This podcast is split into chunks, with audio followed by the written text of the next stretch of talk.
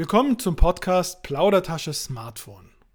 Mein Name ist Stefan May, ich bin Technologiejournalist. In der letzten Folge haben wir die Welt der Smartphone-Betriebssysteme unter die Lupe genommen. Da gibt es eine Art Zweierherrschaft. Apple mit seinem iPhone-Betriebssystem und Android, das sehr stark von Google dominiert wird. In dieser Folge schauen wir uns das Thema Apps und Daten an. Auf Smartphones haben wir alle möglichen kleinen Programme laufen. Dating-Apps, Navigations-Apps, Rezepte-Apps, Wetter-Apps, Nachrichten-Apps und, und, und. Die sind praktisch, die Unternehmen dahinter können aber viel über uns und unser Leben erfahren. Apps sind einer der Gründe, wieso Smartphones viel größere Datenschleudern und Plaudertaschen als normale Computer sind.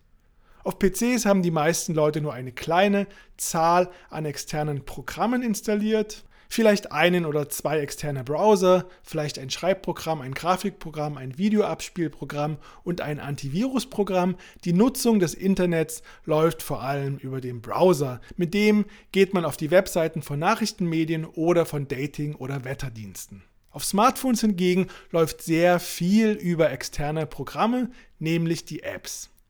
Man geht nicht mehr auf die Website eines Online-Mediums oder Dating-Netzwerks, sondern man hat für alles ein kleines Smartphone-Programm installiert, eben eine eigene Nachrichten-, Rezepte-, Wetter- oder Dating-App. Um das Thema Apps und Daten soll es heute gehen. In Teil 2 des Podcasts Plaudertasche Smartphone. Sie können zum Einstieg ja mal kurz überlegen, wie viele Apps Sie installiert haben. Ich vermute, es sind mindestens ein Dutzend, vielleicht auch 20 oder 30. Und die Apps bekommen Daten von ihrem Smartphone. Das Thema App und Daten ist leider ein bisschen kompliziert. Ich will versuchen, das für Sie verständlich aufzubrechen.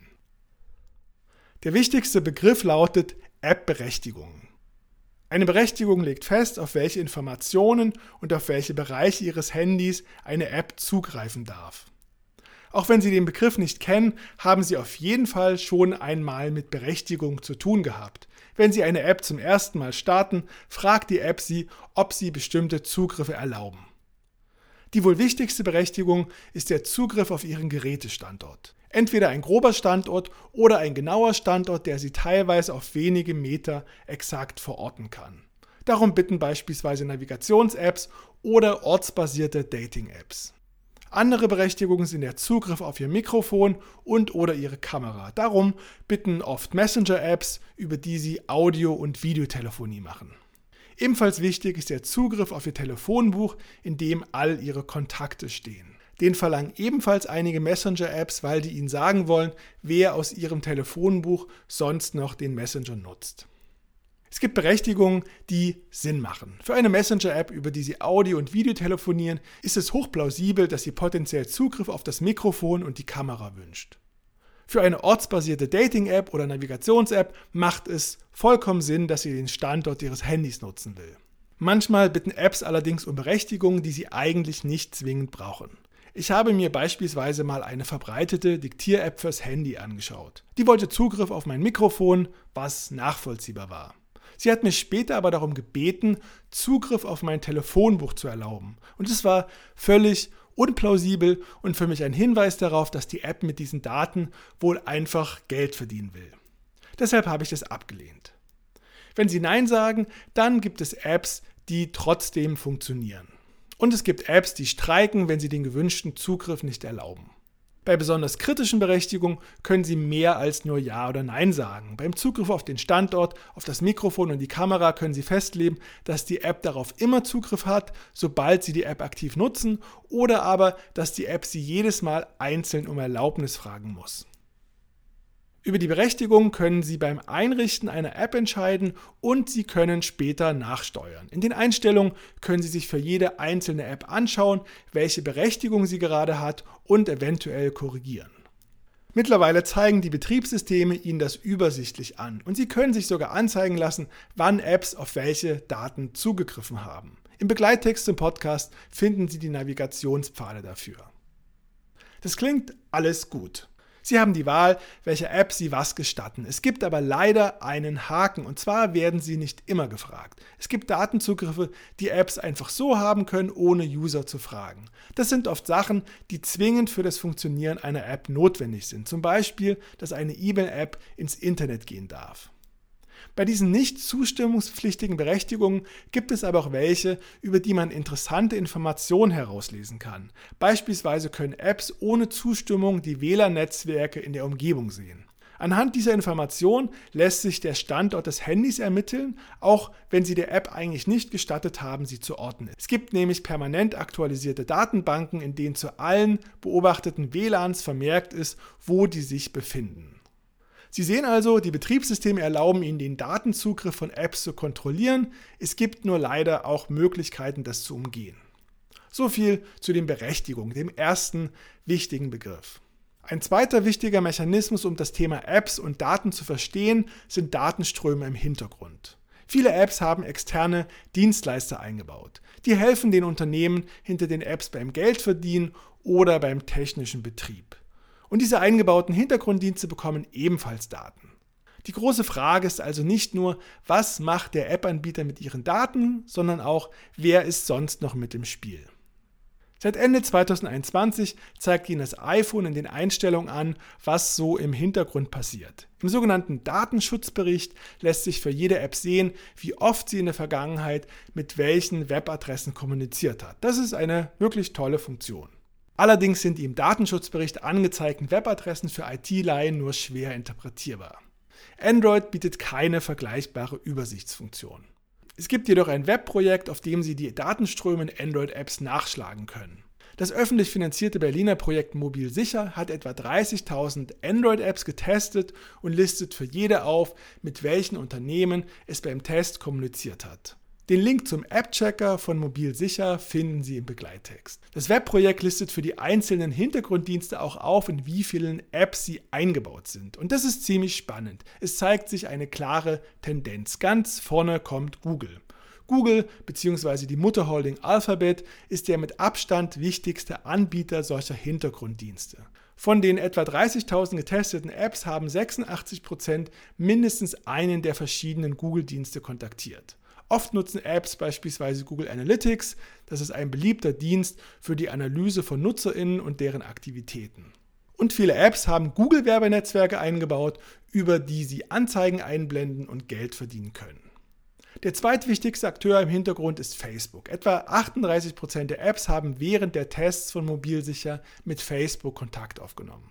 Auch Facebook hat ein Werbenetzwerk, über das Apps Geld verdienen können. Und der IT-Konzern bietet beispielsweise noch einen Dienst namens Facebook Login an, der ermöglicht es, dass User sich mit ihrem Facebook-Konto in der jeweiligen App anmelden.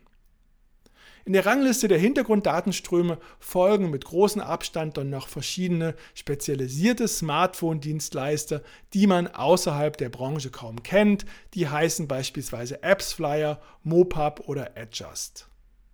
Was können Sie jetzt mit diesen Informationen anfangen, außer mit den Schultern zu zucken oder sich zu wundern oder zu ärgern? Leider wenig. Es ist theoretisch möglich, mit Werbe- und Tracking-Blockern Hintergrunddatenströme auch in Apps zu blockieren. Das ist allerdings deutlich komplizierter, als man das bei Werbeblockern in Browsern kennt. Was ich aber in jedem Fall für sinnvoll halte, ist, dass Sie bei der Auswahl einer App berücksichtigen, was so alles im Hintergrund passiert. Es gibt Apps, die scheinbar gedankenlos eine Vielzahl an Dienstleistern einbauen und es gibt Apps, die bewusst darauf verzichten. Das waren also zwei wichtige Begriffe, um das Datenverhalten einer App zu verstehen. Berechtigungen und Hintergrunddatenströme. Jetzt möchte ich mit Ihnen noch über einen weiteren Mechanismus reden, nämlich die Frage, wie die IT-Industrie sie auch appübergreifend nachverfolgen kann. Damit das geht, muss es möglich sein herauszufinden, dass die Person, die App A nutzt, die gleiche ist, die auch App B und App C nutzt. Man muss sie also wiedererkennen können, auch ohne ihr Wissen. Das Wiedererkennen von Leuten im Internet ist extrem wichtig für die Werbeindustrie. Das Ziel bei Werbung ist immer, dass man aussagekräftige Profile von Usern hat.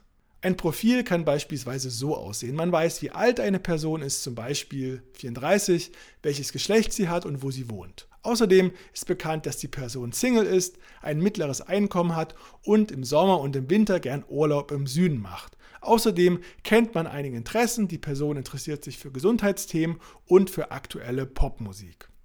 Einiges davon weiß man genau, weil die Person in einer App bestimmte Angaben gemacht hat. Andere Sachen kann man aus dem bisherigen Verhalten der Person ableiten. Unternehmen finden es toll, wenn sie Menschen und Zielgruppen genau ansprechen können. App-Anbieter oder Werbenetzwerke, die viel über ihre User wissen, sind deshalb besonders beliebt bei Werbekunden und können hohe Preise für Werbung verlangen. Aus Sicht der Internetindustrie haben Apps einen großen Vorteil. Sie erkennen ihre User immer wieder. Sagen wir, dass Sie durchschnittlich alle zwei Tage ein bestimmtes Nachrichtenmedium nutzen. Auf dem PC würden Sie mit Ihrem Browser die jeweilige Webseite aufrufen. Dann müsste sich das Online-Medium Mühe geben zu erkennen, dass die Person, die heute da ist, die gleiche ist, die vor zwei Tagen und vor vier Tagen zu Besuch war. Das geht bei Webseiten mit sogenannten Cookies. Das sind kleine Textdateien, die Ihren Internetbrowser markieren. Wenn Sie Ihren Browser aber datenschutzfreundlich eingestellt haben, sodass er Cookies regelmäßig löscht, hat es das Nachrichtenmedium sehr schwer, ein Profil über Sie anzulegen. Wenn Sie auf dem Smartphone hingegen die jeweilige App installiert haben, erkennt das Medium Sie immer wieder. Es kann die Informationen sammeln, wann Sie zu welcher Zeit welche Artikel aufgerufen haben. Jetzt ist es für die Internetindustrie aber noch interessanter, wenn man nicht nur weiß, was sie in einer einzelnen App machen, sondern wenn man sie auch appübergreifend nachverfolgen kann. Das heißt, vor allem Werbenetzwerke möchten wissen, dass die Person, die die Nachrichten-App X nutzt und dort einen bestimmten Artikel gelesen hat, die gleiche Person ist, die in der Shopping-App Y ein bestimmtes Produkt gekauft hat und die die Dating-App Z nutzt und, und, und. Wie lässt sich das herausfinden? Dafür braucht es einen Kennwert, der gleich bleibt und über den Sie erkannt werden können egal welche App Sie verwenden. Einen solchen Identifier, wie es in der Fachsprache heißt, stellen die Betriebssysteme zur Verfügung. Bei Android heißt dieser Kennwert Werbe-ID, bei Apple IDFA für Identifier for Advertisers. Der Mechanismus ist der folgende. Wenn Sie eine App nutzen, fragt die App bzw. das verwendete Werbenetzwerk bei Ihrem Gerät Ihre ID an. Dann schaut das Unternehmen in einer Datenbank nach, ob es dazu einen Eintrag gibt. In dem könnte Ihr Geschlecht stehen, Ihr Alter, vielleicht Ihr Klarname, die Namen sonstiger Apps, die Sie nutzen und Ihre vermuteten Interessen.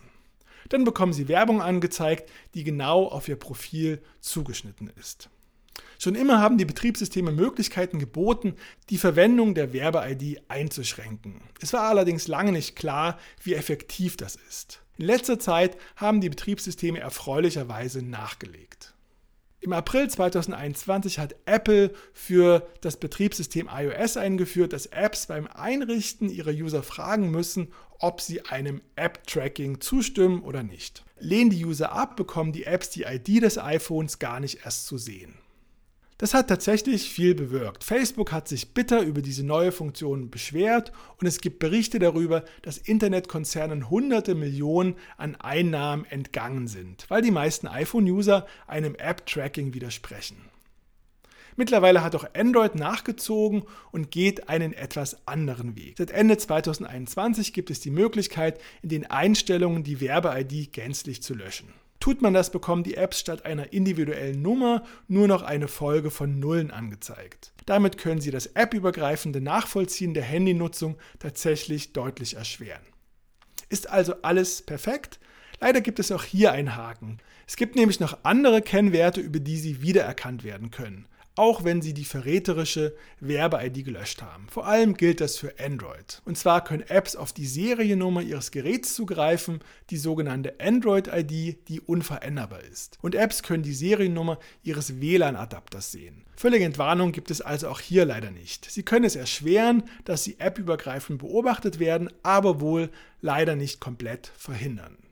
So viel zum Thema App und Daten. Berechtigung regeln, was Apps wissen dürfen. Sie können Berechtigung erteilen und entziehen und nachschauen, welche Apps welche Berechtigung haben.